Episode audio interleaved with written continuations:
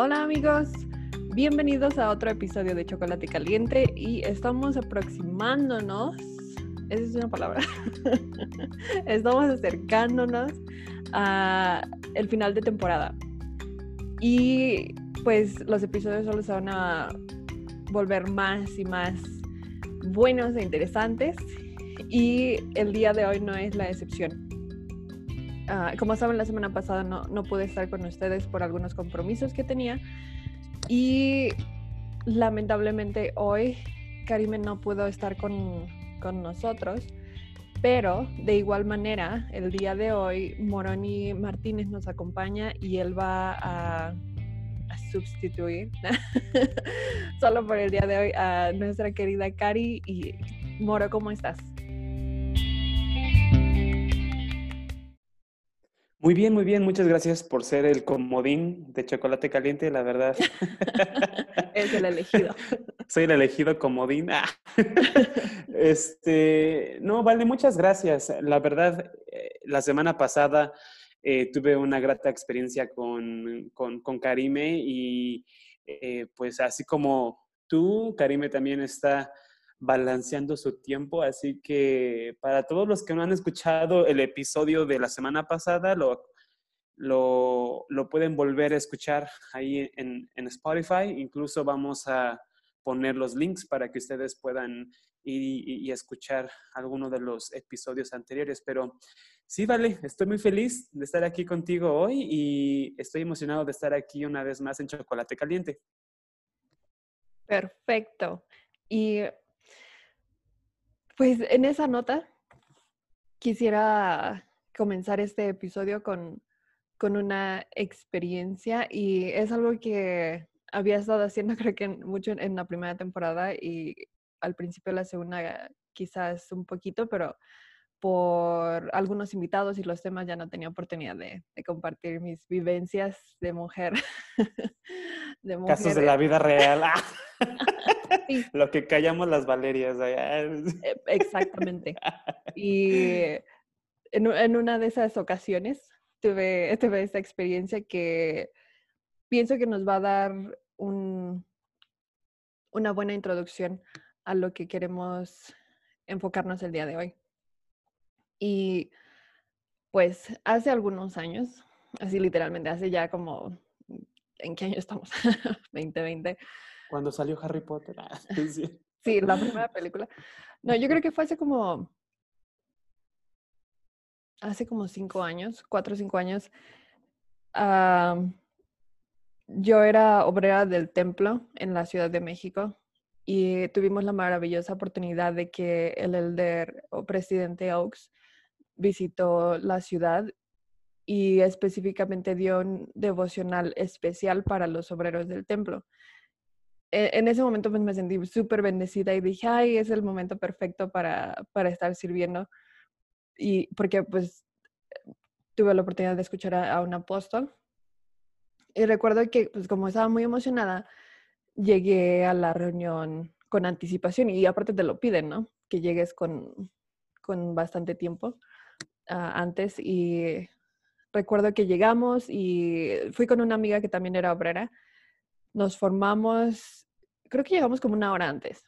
Estábamos formados y poco a poco la fila se empezó a hacer enorme porque hicieron fila afuera de lo que era el, auditorio este, que está junto al Templo de la Ciudad de México. Y la fila fue tan larga que coincidió que al principio de la fila, ahora sí que se hizo un, un círculo y el círculo terminaba al principio de la fila. Entonces los, primeros estaban a un lado de, de los últimos.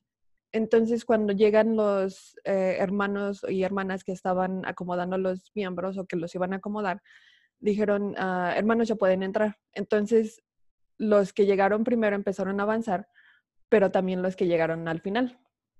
Entonces se hizo como una, entre comillas, doble fila cuando realmente solo había una fila. Entonces, los que habíamos llegado con anticipación, uh, terminamos casi a la mitad o al final, porque los que estaban al final dije, no, pues de aquí soy y, y, me meto para alcanzar un buen lugar. Entonces, la verdad, yo al ver eso me, me decepcioné porque dije, no es justo, no, no, nosotras llegamos con tiempo y shalala. Entonces, eh, en mi mente empezó todo esto, toda esta maquinación de se pasan y cómo puede ser y pues se supone que somos eh, obreros y, quizás no quizás no, no pensaba así como de somos los mejores, pero así como de al menos tenemos una recomendación para el templo, entonces eso quizás tiene que contar para algo.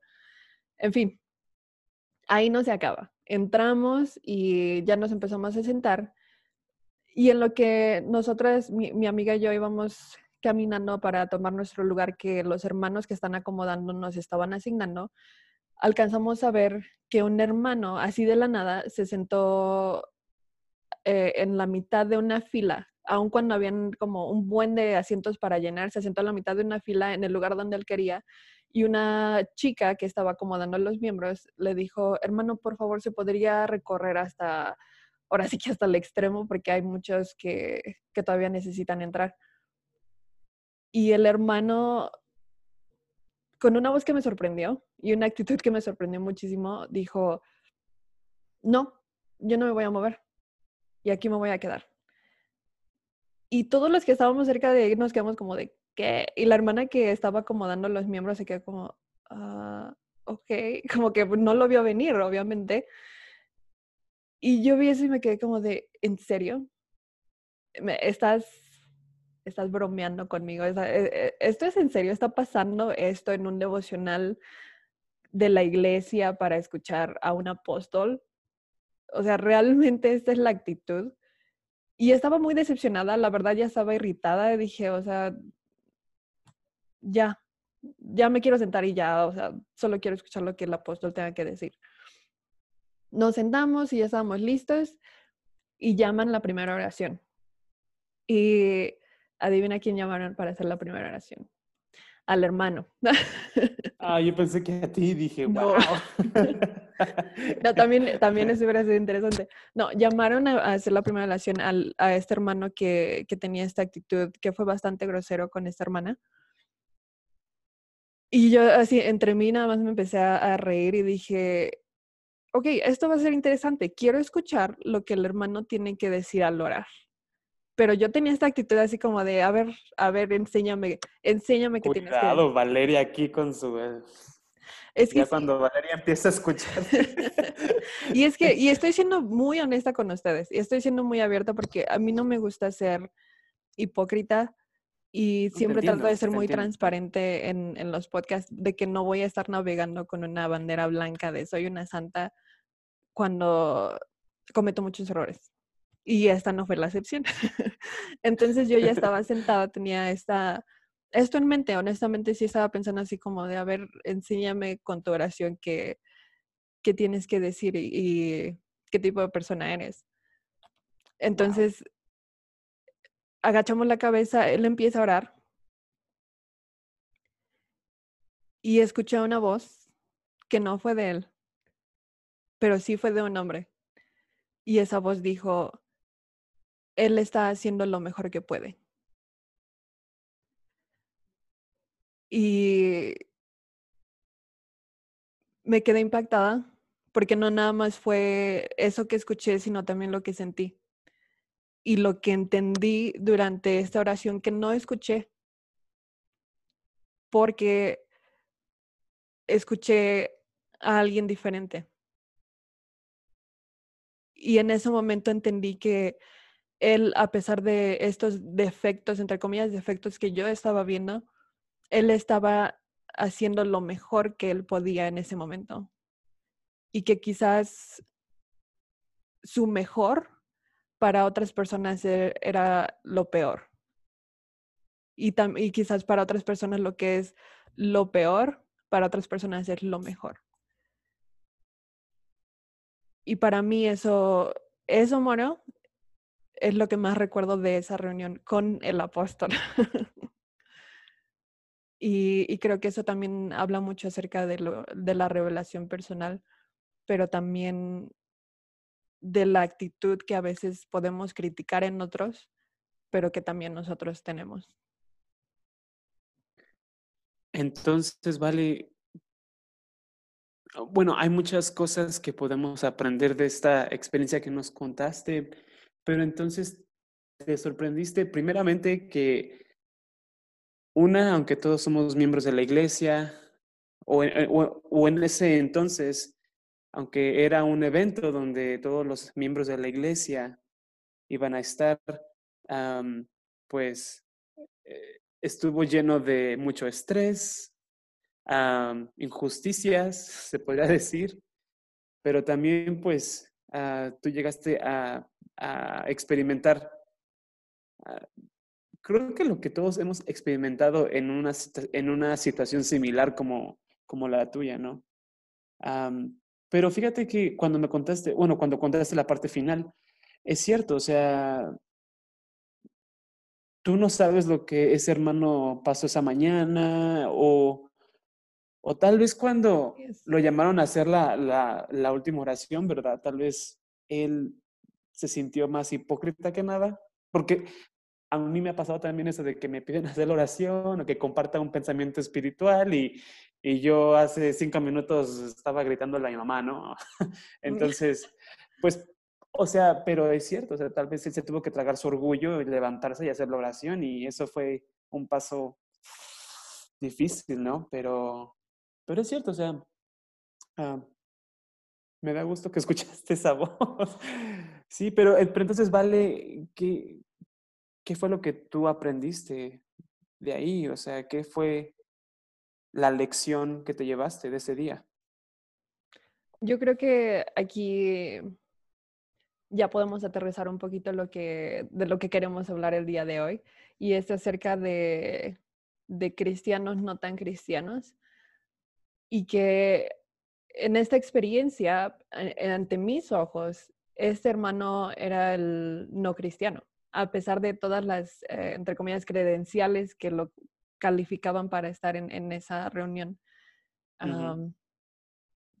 quizás ante mis ojos él no estaba extendiendo esta, esta cristiandad de la que tanto hablamos, pero lo que yo aprendí fue a, a dejar de juzgar tanto. Y porque al final de cuentas, esta, esta semilla de, de, de juzgar empezó a crecer incluso desde antes de entrar al auditorio, ¿no? Cuando empecé a ver que los que llegaron al último se metieron y yo empezaba como de es que no se vale. Y, porque al final de cuentas, eh, el hecho de simplemente estar en la presencia o, en una reunión, aunque no sea tan cercana a un apóstol, es una bendición. Es una gran bendición poder escuchar a los profetas vivientes, ya sea en una reunión así eh, en una reunión más cercana o incluso en la conferencia general eh, en línea. Siempre va a ser una bendición y es algo que yo no estaba entendiendo. Todavía era inmadura en algunas cosas, todavía lo soy en otras cosas, pero para mí la, la lección al final más importante fue que entendí que este hermano estaba haciendo lo más, lo mejor que podía de la misma manera en la que yo estoy haciendo lo mejor que puedo. Y quizás mi mejor es el peor de alguien más. Porque hay muchas, muchísimas personas que he conocido que digo, wow, o sea, tú eres, tú eres celestial y algún día quiero ser como tú. Y a pesar de que yo me esfuerzo, también reconozco que me falta mucho. Me falta mucho por llegar a ser como las personas que admiro. Entonces, ciertamente no quisiera que alguien me juzgara tan fuertemente como yo lo hice con este hermano. Sabes que vale, yo siento que hay dos principios que puedo, bueno, que noté de tu experiencia, pero antes de pasar a, esos dos principios que quisiera tal vez um, recalcar, creo que te voy a hacer una pregunta, ¿no? Ah, si el tema es cristianos, no tan cristianos, entonces vale, a tu experiencia o a lo que la, mm, el diccionario de la Real Academia Española dice, ¿qué es ser cristiano, Vale? ¿Qué significa? Es una gran pregunta, porque ser cristiano literalmente significa alguien que cree en Cristo, alguien que cree eh, en la Biblia, en, lo que Jesucristo hizo, alguien que reconoce a, Jesucristo como el Mesías. Eso es literalmente ser cristiano. Sin embargo, a veces cambiamos o tenemos este concepto diferente de que ser cristiano significa ser una persona que constantemente trata de hacer lo mejor que puede y que es un ejemplo para la sociedad o un ejemplo entre las comunidades religiosas, cuando sí y no. cuando es un sí y no, es importante recalcar que el ser cristiano no, nunca va a garantizar el que alguien vaya a ser una, entre comillas, buena persona porque también el concepto de ser una buena persona es muy subjetivo actualmente en la sociedad. Y siento que para poder tal vez entender más el concepto de, qué es lo que qué es lo que nos hace cristianos, qué es qué es ser cristiano, es importante, vale, el poder entender históricamente la historia del, cristianismo y de las experiencias que los cristianos este, han vivido desde hace mucho tiempo, ¿no? O sea, ahorita, claro que el cristianismo ha marcado muchas culturas y muchos países y tiene lugares especiales y privilegiados en muchos gobiernos, familias y culturas. Pero la verdad, el cristianismo, después de que Jesucristo y sus apóstoles em, lo enseñaron y después de que Jesucristo, acorde a nuestras creencias, resucitó y, ascendió al cielo, eh, bueno, o sea, los cristianos fueron muy perseguidos y se vieron con muchas dificultades. Entonces, sí, el cristianismo no solamente es la parte de ser cristianos cuando somos prósperos, cuando somos populares, cuando nuestra religión es, es bien aceptada, pero también el cristianismo se ha desarrollado y nació de tiempos difíciles, tiempos de, adversidad. Y en tu experiencia, Vale, lo que yo pude ver es que, tú experimentaste tal vez dos cosas que todos hemos experimentado. Tú experimentaste en ese momento que tú estuviste en la reunión la, injusticia de que tú llegaste temprano y los demás que llegaron tarde este, no, les valió gorro y se metieron a la, reunión. Pero también tuviste uh, como otra persona que se comportó mal, tú la, bueno, se podría decir que tú ejerciste cierto juicio hacia, hacia ese hombre, porque ese hombre no era tan, tan, pues, pues no fue se puede decir que, que, una persona educada, amable o un buen cristiano y no se pudo, o sea, y no se quiso mover.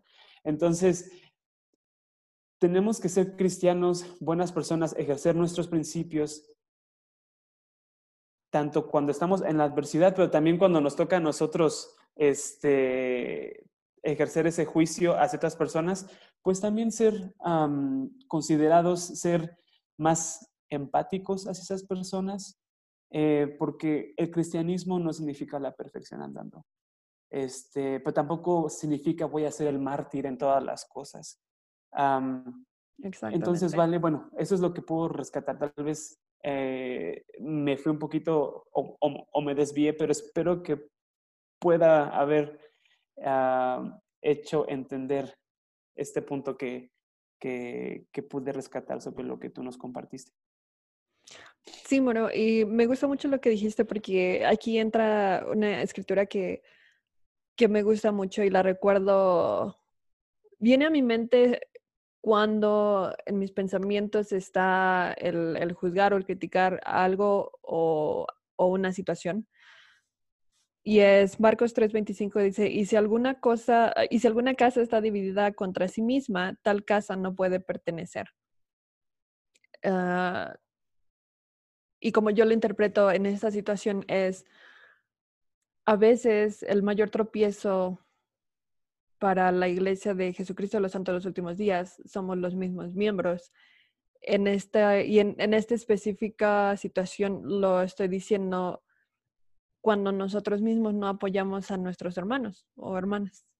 Cuando estamos quizás en, secreto pensando, ay, porque llamaron a la hermana tal en, en, tal asignación, pero yo conozco a la hermana y ella una vez esto, o el hermano que ahora es obispo, híjole, cuando era joven, uff, yo lo vi, lo conocí, hizo y deshizo.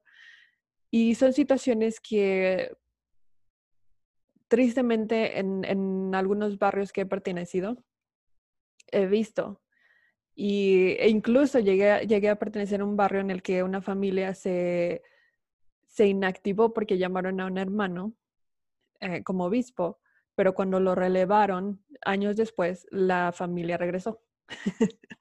o sea, era, era tanta como la, el resentimiento que tenían contra este hermano que pusieron en pausa el, ejercer esta, el ejercer su, su, religión, ¿no?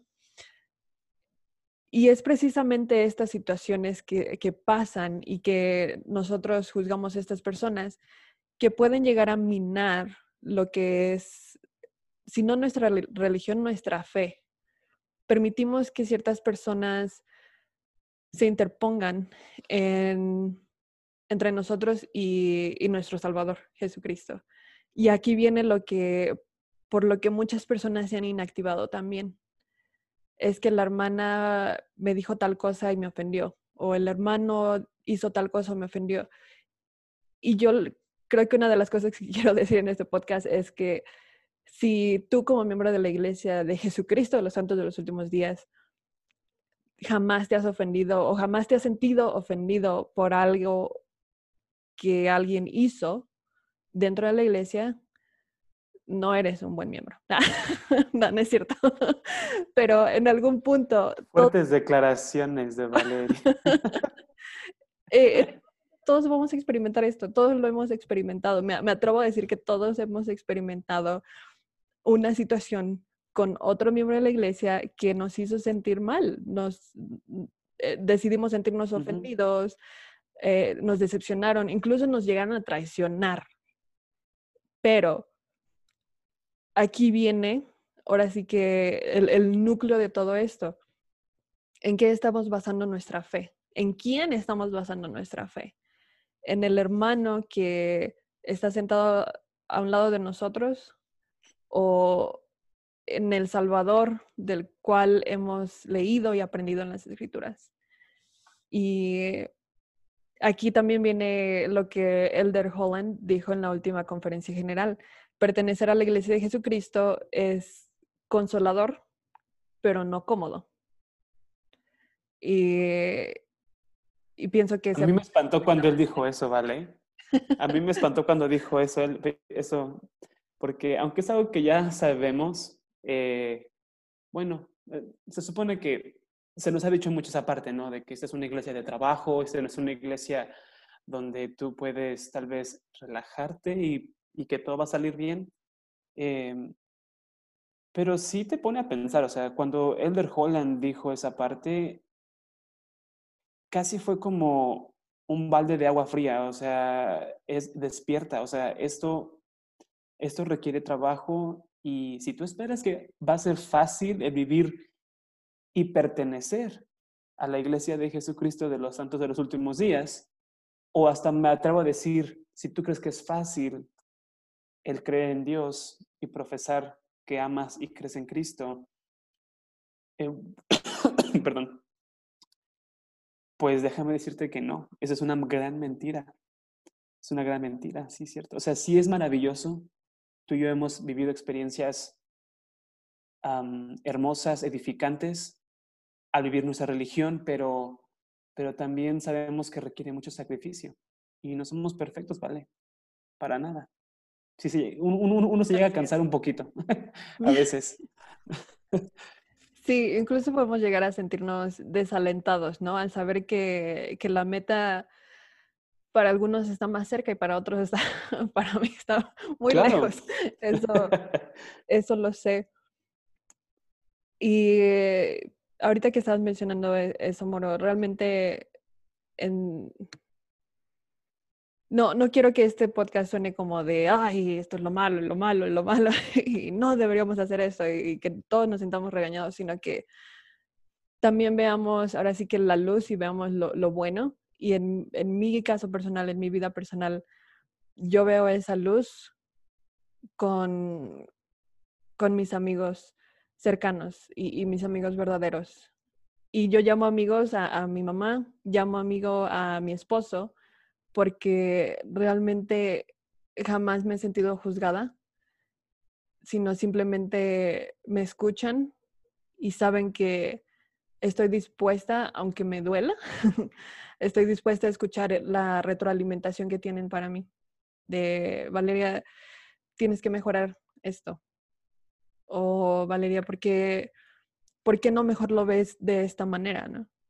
Y, y siento que para mí eso es el cielo en la tierra, porque es una representación de, de lo que el Padre piensa de nosotros, a pesar de, de, lo que hagamos, a pesar de todo, Él siempre nos ama. Y, de verdad, esta declaración es, quizás es muy simple, pero es infinita. Dios nos ama a pesar de lo que hemos hecho y encima de, de todo lo que hemos hecho y, y es un buen recordatorio de que podemos mejorar, podemos realmente ponernos metas y, decir, ok, quiero construir el reino de Dios en la tierra y tiene que empezar por mí. Y no, está, no estoy sola, no estoy solo porque Dios está conmigo. Algo que quisiera que tal vez los que nos estén escuchando ahorita pudieran eh, entender es de que Valeria y yo estamos compartiendo estas experiencias porque nos dirigimos a cada uno de ustedes y, o de nosotros que una o, que se han ofendido por alguien dentro de la iglesia o alguien que profesa creer en Cristo, pero también nos dirigimos a aquellas personas que alguna vez hemos hecho, hecho sentir mal a alguien también, este, al, al, ejercer nuestro, nuestro imperfecto juicio y al, y al juzgar a otras personas acorde a nuestras normas personales. Entonces, es importante de saber que si tú te has ofendido o si tú has ofendido a alguien, queremos recalcar que el cristianismo o el ser cristiano no significa que ya soy perfecto, no significa que otras personas deben ser perfectas tampoco, este, pero significa que estoy aceptando creer en Jesucristo y poder perfeccionarme en Él con el tiempo, porque un cambio tiene tiempo y también aceptar que otras personas se están perfeccionando con el tiempo y que es un proceso gradual, Valeria, y a todos los que nos están escuchando, es un proceso gradual. Entonces, vale, con lo que dijiste ah, de que tu mamá y, tu esposo son tus amigos más, más preciados, porque no, no te juzgan, pero yo te quiero hacer una pregunta, porque tú dijiste que ellos, o sea, que no te sentías juzgada, pero, pero ¿estarías de acuerdo que todos tenemos que utilizar un justo juicio como Jesucristo lo ha enseñado en las escrituras. Entonces, tal vez tu mamá y tu esposo ejercen un justo juicio contigo. Este, y por eso no te sientes criticada o atacada, porque ellos, ellos tal vez sí ejercen más esa como empatía, te tratan de, de entender y en su mente hacer un justo análisis a su, eh, a, su manera y poder ayudarte? ¿Tú crees que por eso ellos son cercanos a ti? Por supuesto. Es porque, y quizás decidí no usar la palabra juzgar por la mala connotación que puede llegar a tener. Porque se ha podido malinterpretar La, la palabra juzgar. Pero definitivamente cuando tú amas a una persona o respetas a una persona o una persona te importa, ah, tratas de no tratas de no lastimarlos. Sin embargo, y muy importante, siempre vas a decirles la verdad. Claro, Lo cual yo creo que para mí es lo más importante. Y para mí, personalmente, individualmente, Valeria, yo respeto mucho a alguien que, que me dice la verdad eh, de frente. Y es algo que, que mi, mi mamá y, y mi esposo hacen. No, no me lo acomodan bonito porque así no es, así, así yo no funciono. y, es, y esto ya es como muy individual. Quizás a alguien si, si le, se la cantan derecho es como de, ay, no, me odia, ¿no? Pero aquí viene lo que es esta compasión, aquí viene lo que es este amor y alguien que, que te ama y te aprecia te va a conocer y va a saber cómo, quizás, entre comillas, ejercer este justo juicio. Y, y recordé una, una, frase que compartieron conmigo hace tiempo eh, que me, lo compartió una, hermana de mi misión, una compañera que tuve, ella dijo, a mí solo me da mucho gusto que no tengamos que juzgar a nadie, porque juzgar es un trabajo muy difícil y yo estoy feliz de que es un trabajo que Dios va a hacer y no yo. Y eso se ha quedado mucho conmigo. Y honestamente quisiera poder decir, ese es mi estándar de vida y yo jamás juzgo a nadie. No, o sea, honestamente soy muy imperfecta en ese aspecto. Y por eso una vez más digo, yo no voy a navegar con la bandera de este tema yo lo domino y por eso estoy hablando de... No, estoy compartiendo eh, pensamientos y situaciones que sí me, me, ponen en una situación vulnerable, pero al mismo tiempo es como de las personas que escuchen este podcast, quiero que sepan que me importan. Me importan tanto que estoy dispuesta a compartir mis debilidades con ustedes porque sé que no soy la única. Y a mí eh, creo que es algo que me hubiera gustado escuchar en su momento también, saber que, que no soy la única, porque a veces sentimos que somos los peores, pero no somos los únicos. a veces te llegas a, mm, a, sorprender que, que tanto a veces uno como persona, o tú y yo, caemos mucho en esa parte de, de cristianos no, no, tan cristianos.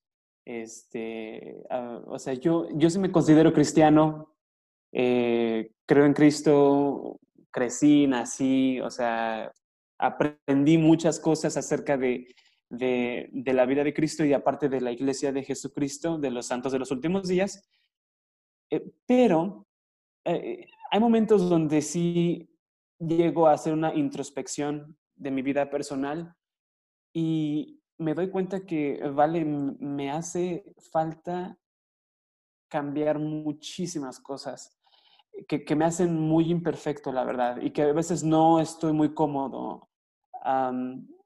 Y esto me pasa siempre cuando tal vez después de que viví una experiencia, analizo y digo, híjole, hubiera tal vez actuado diferente, tal vez hubiera sido más amable con esa persona. Y una de esas experiencias, de hecho, me pasó esta semana. De hecho, creo que fue ayer. Eh, sí, se me olvidó tanto, ¿no? Pero, vale, estábamos en el trabajo y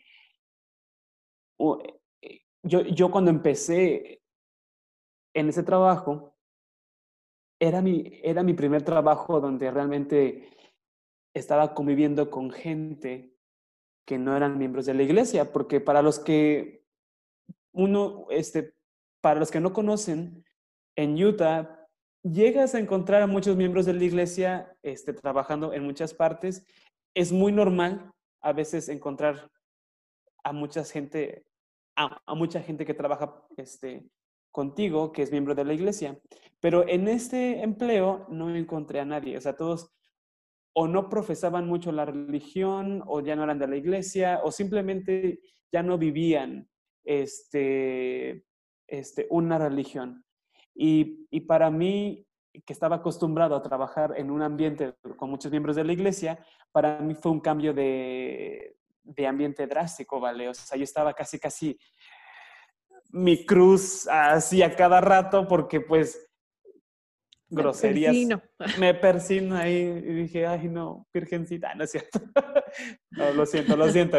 Así bromeo yo, pero, pero estaba muy, estaba muy consternado. No sabía cómo reaccionar, me sentía como de vuelta a la secundaria y pues ya ni sabía.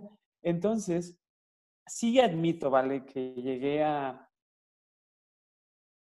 juzgar injustamente ah, desde el primer día, porque dije, híjole, la manera en la, que hablan, la manera en la que visten, eh, no es a mis estándares cristianos, no es correcto. Em, y no juzgo, o sea, literalmente sí, sí llegas a pensar todo eso. Pero pues hasta, cierto punto te sientes que como que su vida de ellos es, es, está aquí abajito, ¿no? Y la tuya está aquí arriba, ¿no? Em, claro que yo trato de, de, evitar esos pensamientos, ¿vale? Porque no son correctos, pero sí te llegas a ver tentado a pensar de esa manera. Y esta semana, el día de ayer, cuando en Utah se nos dijo que los casos de coronavirus aumentaron, eh, muchas, muchas personas del trabajo decidieron no venir y quedarse en su casa.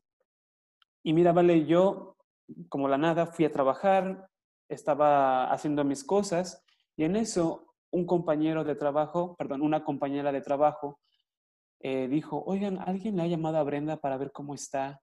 Ya no ha venido en dos días, estoy un poco preocupada. Y todas las personas este, a las que yo juzgué estaban como, no, es en serio, oye, gracias por decirnos, sí, vamos a llamarle y vamos a hacer esto y vamos a ayudarla. Vale un cachetadón de guante blanco, así, pum, pum, pum, pum. Eh, es en serio, o sea, yo dije, ¿por qué yo ni siquiera me di el momento de pensar cómo están mis, mis compañeros de, de trabajo? O sea, si yo soy el cristiano, eh, el, que, el, que, el que vive el evangelio, el que va a la capilla todos los domingos, el que ve las escrituras, ve la conferencia y todo, ¿por qué yo no pude pensar automáticamente en mis compañeros de trabajo? Y estas personas a las que yo critiqué desde, desde el primer día, ah, pues tienen una comunidad muy fuerte y sí se interesan por las demás personas. Entonces, vale, ¿quién fue el cristiano en ese momento? ¿Me entiendes? O sea, ¿quién fue el cristiano? Ellos, ellos. Entonces, ah, para los que nos escuchan, ah, tenemos que ser muy cuidadosos cómo, cómo criticamos a las personas este, por la manera en la que viven, por la manera en la que hablan.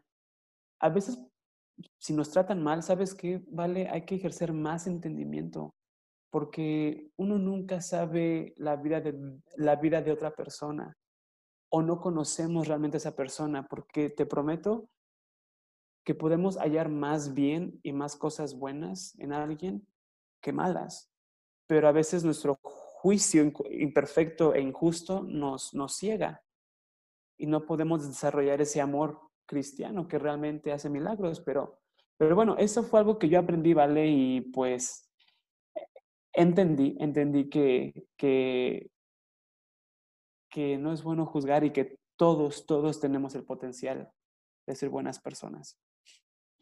Pero bueno. Totalmente de acuerdo, Moro. Y justo me, me hiciste recordar, me hiciste recordar eh, la secundaria. no, mi, mi, estudio estaba en, en, Mateo 13 y menciona cuando Jesucristo regresa a casa para seguir predicando, pero es, es, la famosa escritura de nadie es profeta en su propia tierra, o quizás estoy parafraseando porque esa es la frase más común. okay, no, no, es que la leí en inglés, perdón. pero... Oh, yo sé, um, hello. Ah. o sea, hello. Uh, pero al final menciona eso que tú dijiste, que él no pudo obrar milagros, o no, quizás no pudo, porque él puede hacer todo, pero él no obró milagros tan poderosos por la incredulidad de las personas ahí. Y, y, en esa nota, Moro, mencionaste algo también que no debemos juzgar a alguien por cómo habla, por cómo se ve e incluso por dónde o en dónde vive. creo que yo al, en el tiempo que viví en México, tú ves por películas o por series cómo es la vida en Estados Unidos y yo pensaba así como de, ay, tienen todo en la vida y uno aquí está luchando eh, y día a día. Y ahora que estoy en este lado, eh, a veces en reuniones con Sociedad de Socorro veo a hermanas o, hermanos diciendo es que hemos tenido tantos desafíos y así, y así como de, pues yo quisiera tener tus desafíos en, sentada en la misma casa que tú tienes. Sin embargo, en una de esas reuniones, ah, ciertas hermanas empezaron a compartir sus experiencias. Una de ellas compartió cómo su esposo fue llamado a la guerra de Afganistán y estuvo año y medio sola con su bebé de dos años y no sabían que cuando él se fue ella estaba embarazada y a los tres meses tuvo un aborto espontáneo. Y ella tuvo que lidiar con eso sola. Después su esposo regresó, a los meses fue llamado otra vez a irse por un año. Entonces se fue a vivir con su mamá porque dijo, no puedo hacer esto sola. Termina ese año, regresa con su esposo, pasa poco tiempo, le llaman por teléfono avisándole que su mamá acaba de morir. Y esto es solo una hermana. Y después hermanas empezaron a abrir y, así, y diciendo, hermana tras otra, moro. Eh, yo soy viuda de cinco años. Otra hermana, yo soy viuda de 14 años. Y otra hermana, yo soy viuda de, yo así como de, y moro, en este punto de, de mi vida como esposa, creo que esa es mi peor pesadilla, así en el mundo entero. Que, no tu Jacobito hermoso no se vaya. Sí, y, la verdad, son situaciones que tú dices, pues a todos les va a pasar menos a mí, ¿no? Y quizás a nosotros ya nos ha pasado algo así con, con lo que hemos experimentado de la infertilidad, pero son estas situaciones que, hey, estás seguro de que quieres juzgar a alguien porque si conoces su historia te vas a sentir muy, muy, muy mal por haber juzgado a esta persona. Entonces, no importa en dónde estén, no importa de la manera en la que hablan, no importa cómo se vean, no importa en dónde vivan, realmente no sabemos lo que, lo que está pasando con ellos. Y entra lo que tú mencionaste, Moro.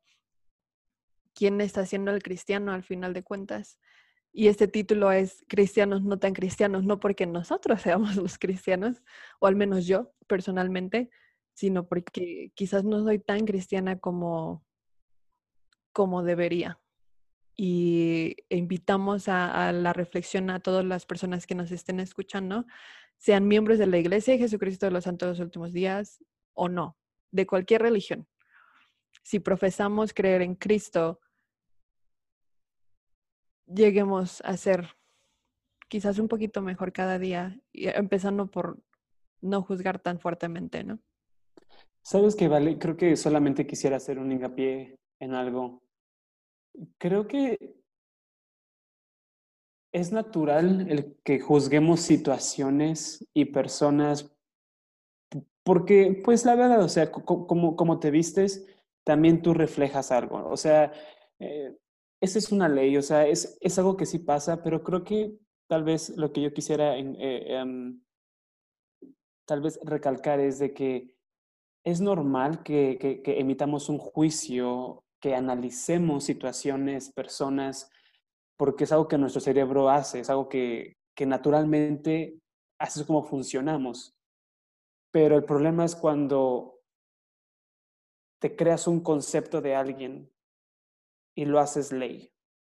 Eh, y ya, dices, ah, esa persona porque ya se vistió así, me habló así, entonces esto es mi, mi, mi concepto final total de esa persona y ya no te abres entonces a conocer a más personas, o sea, a conocer a esa persona en realmente cómo es. Entonces, yo, yo, siento, Vale, que como, como seguidores de Cristo, como, como creyentes de Él, pues debemos de tener mucho cuidado eh, de, de, cómo juzgamos las situaciones siempre, pero también, como tú dijiste, es una invitación para todos nosotros para que podamos ejercer más, más, más amor y comprensión este, y empatía hacia las demás personas que no conocemos y pues genuinamente pues conocerlas un poquito más. Este, y, y ya, la verdad, o sea, dejar que, que, que el amor, que la, sí, que el amor tome más lugar y control sobre, sobre, sobre cómo tú interactúas con las demás personas. Y ya, o sea, no te puedo decir que te voy a garantizar que tendrás muchos amigos, ¿verdad? Porque yo no tengo poder sobre eso, pero, pero pues deja que las cosas tomen un curso natural, pero, pero siempre ejerces ese amor. Este, y menos crítica, menos, menos cosas que puedan lastimar a otra persona.